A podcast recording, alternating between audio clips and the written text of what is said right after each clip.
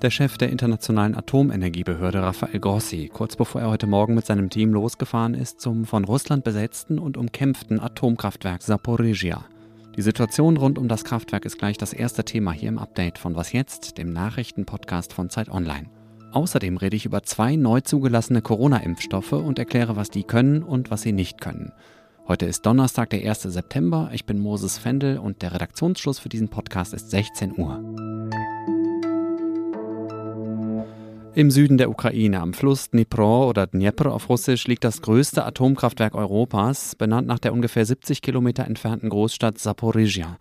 Seit Anfang März, also seit Beginn des Krieges, ist es besetzt von russischen Truppen und in den letzten Wochen hat es rund um das Kraftwerk immer wieder Kämpfe gegeben, bei denen es beschossen wurde. Ein Team von Fachleuten der Internationalen Atomenergiebehörde ist am frühen Nachmittag dort angekommen, um sich ein Bild von der Lage zu machen und um die Schäden zu begutachten. Die Fahrt durch das Kriegsgebiet und über die Frontlinie war gefährlich. Die IAEA e sagt, dass das Team noch auf ukrainisch kontrolliertem Gebiet alleine drei Stunden lang festgehalten wurde. Die Ukraine und Russland werfen einander vor, für die Verzögerung verantwortlich zu sein, weil die jeweils andere Seite nicht aufhöre, das Gebiet zu beschießen. So viel erstmal zum Hintergrund dieser gefährlichen Mission. Anna Vero Wendland ist Technik- und Ukraine-Historikerin. Im Rahmen ihrer Forschung hat sie unter anderem mehrere Wochen lang in einem ukrainischen Atomkraftwerk gearbeitet, das einen baugleichen Reaktorblock hat. Hallo, Frau Wendland. Hallo. Wie ernst ist die Lage rund um das Kraftwerk jetzt gerade? Ja, wie die Lage jetzt derzeit ist, das ist das, was wir halt wissen aus Angaben der Betreiberfirma, auch der ukrainischen Atomaufsicht, dass das Kernkraftwerk mehrere Male beschossen wurde, dass auch bestimmte Nebenanlagen Beschädigungen erfahren haben, auch Messinstrumente. Die Reaktoren selber wurden nicht beschossen, aber wir sind da eben in großer Sorge über diesen unhaltbaren Zustand, dass eben eine Anlage im Kriegsgebiet steht, sie beschossen wird, die Besatzer sie besetzt haben, das Personal terrorisieren, dort offensichtlich auch Kriegsgerät unterstellen auf dem Anlagengelände. Das sind alles unhaltbare Zustände. Im schlimmsten Fall droht ein ähnliches Szenario wie im japanischen Fukushima, auch wenn es da noch verschiedene zwischengeschaltete Sicherheitsmechanismen gibt, die das verhindern sollen und können. Und es müssten also verschiedene Faktoren zusammenkommen, damit es wirklich zum GAU kommt. Das Expertenteam ist ja inzwischen zumindest mal angekommen. Was bringt diese Mission denn Ihrer Meinung nach? Diese Mission ist erstmal von großem Wert, da jede Anwesenheit von Dritten, von Beobachtern, von inter internationalen Akteuren der Anlage auch Schutz gibt. Also das ist sicherlich eine Verbesserung. Dann ist der zweite große Wert, dass äh, tatsächlich jetzt mal von unabhängiger Seite aus eine Schadensbilanz gemacht werden kann, also geschaut werden kann, was ist wirklich auf der Anlage los, was ist kaputt gegangen, vor allen Dingen, wie sieht es mit der Stromversorgung aus, wenn die wegbricht und die Anlage eben nur noch auf ihre Notstromdiesel angewiesen wäre, wäre das schon eine sehr instabile Situation, auch wenn tatsächlich noch sehr viele Barrieren zwischen so einem Ereignis und, und einer Kernschmelze liegen würden. Aber das ist tatsächlich der Wert. Wir haben jetzt Inspekteure, also Fachleute auf der Anlage. Was auch sehr wichtig ist, ist sicherlich die Möglichkeit, mit der Belegschaft zu sprechen. Ob das allerdings im geschützten Raum möglich sein wird, was die Voraussetzung für offenes Sprechen ist, das kann ich auch nicht sagen. Ja, das müssen wir jetzt erstmal abwarten, denn ich kann mir auch vorstellen, dass das unangenehm ist, mit äh, vorgehaltener Kalaschnikow äh, seine Arbeit zu machen. Jetzt hat gestern die IAEA e ja angekündigt, dass sie eine dauerhafte Präsenz in dem Kernkraftwerk plant. Für wie sinnvoll halten Sie diesen Plan? Das wäre auf jeden Fall zu begrüßen, da es ja, wie gesagt, diesen, diesen Faktor des Schutzes der Anlage sicherlich gewährleisten würde. Dann käme es aber tatsächlich darauf an, dass es eine äh, ziemlich robuste Repräsentanz ist. Also dass es wirklich auch ein Team von Leuten ist, also nicht nur ein symbolischer Einzelperson. Und ähm, das hängt dann wiederum natürlich von den Zugeständnissen der Besatzer ab. Mhm. Die Frage ist eben auch, inwiefern eine solche Anwesenheit an der Problematik als solcher was ändern kann, nämlich der Anwesenheit von bewaffneten auf der Anlage, die eben auch wirklich das Personal unter Druck setzen und nicht nur das, sondern wir wissen auch, dass etliche Mitglieder des Personals verschwunden sind, äh, womöglich auch gefoltert werden, dass sie unter massiven Druck gesetzt werden und unter solchen Umständen ist es tatsächlich auch sehr, sehr schwierig, die nötige Ruhe und Entspannung zu haben, um Kernreaktoren sicher zu bedienen. Sie haben mir vorhin im Vorgespräch gesagt, dass Sie sich von der IAEA e wünschen, stärker auf die russische Seite einzuwirken. Wie genau könnte das aussehen? Ja, es gibt ja letzten Endes äh, bestimmte Kriterien für die Zuverlässigkeit von Betreibern kerntechnischer Anlagen. Also die Betreiberzuverlässigkeit ist eine Sache, die die Behörden zum Beispiel prüfen müssen, ähm, wenn sie Kernkraftwerke genehmigen.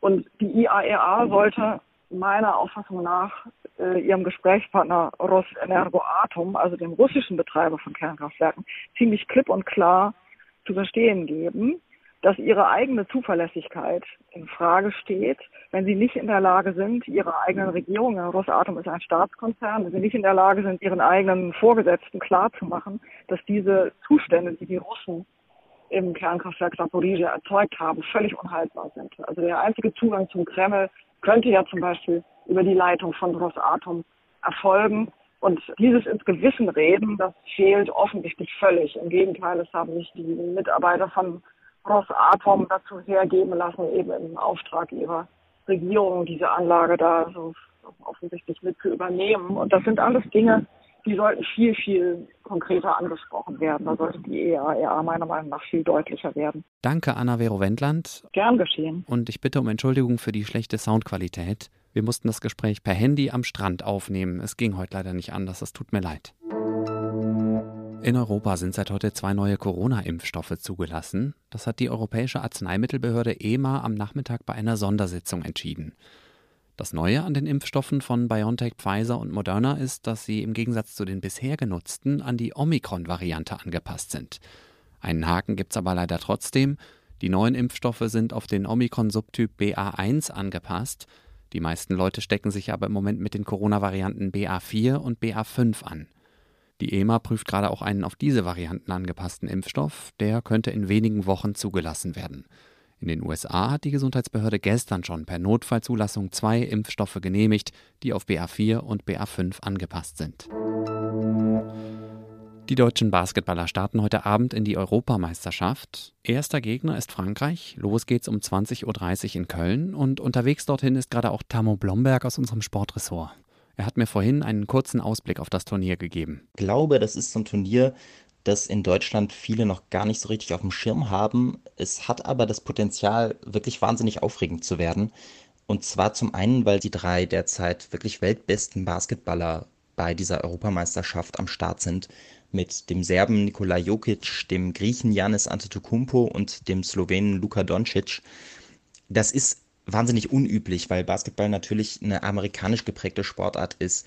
Und das bei der EM so aufregende Spieler da sind, das hat es eigentlich so noch nie gegeben. Die deutschen Basketballer, glaubt Hamo, können bei der EM oben mitspielen. Vielleicht nicht um den Titel, aber schon um eine Medaille oder zumindest das Halbfinale, würde ich sagen.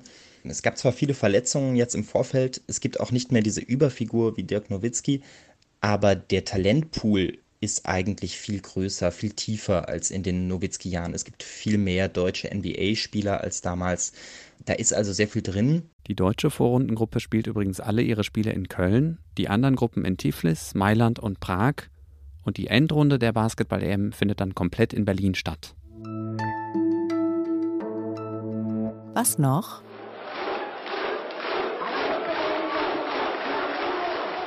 So klingt es, wenn sich 15.000 in weiß gekleidete Menschen treffen, um sich gegenseitig mit überreifen Tomaten zu bewerfen. So geschehen gestern wieder in Spanien, in der Stadt Buñol, das ist im Osten des Landes in der Nähe von Valencia. 130 Tonnen Tomaten sind dabei draufgegangen. Sie werden anscheinend extra für dieses Event gezüchtet. Tomatina heißt das Fest, das seit fast 80 Jahren stattfindet und zu dem Menschen aus der ganzen Welt anreisen. Ich kann mir vorstellen, dass diese Tomatenschlacht in diesem Jahr besonders viel Spaß gemacht hat, wie so vieles, das zum ersten Mal nach zwei oder drei Jahren Corona-Pause wieder stattgefunden hat. Aber natürlich gibt es auch Menschen, die die Tomatina kritisieren das sei Lebensmittelverschwendung. Entkräften kann ich das nicht. Aus 130 Tonnen Tomaten hätte man eine Menge Suppe kochen können.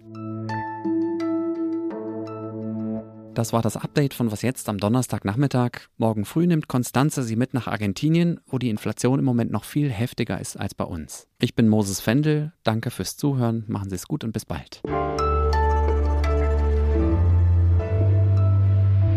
Ich sitze gerade auf der Nordseeinsel Amrum schaue auf die Möwen, die hier im Watt rumstochern und die Kinder, die spielen. Und ja, das ist ein Bild des Friedens, aber auch gleichzeitig ein Bild, wie zerbrechlich die Natur im Zeitalter des Klimawandels ist.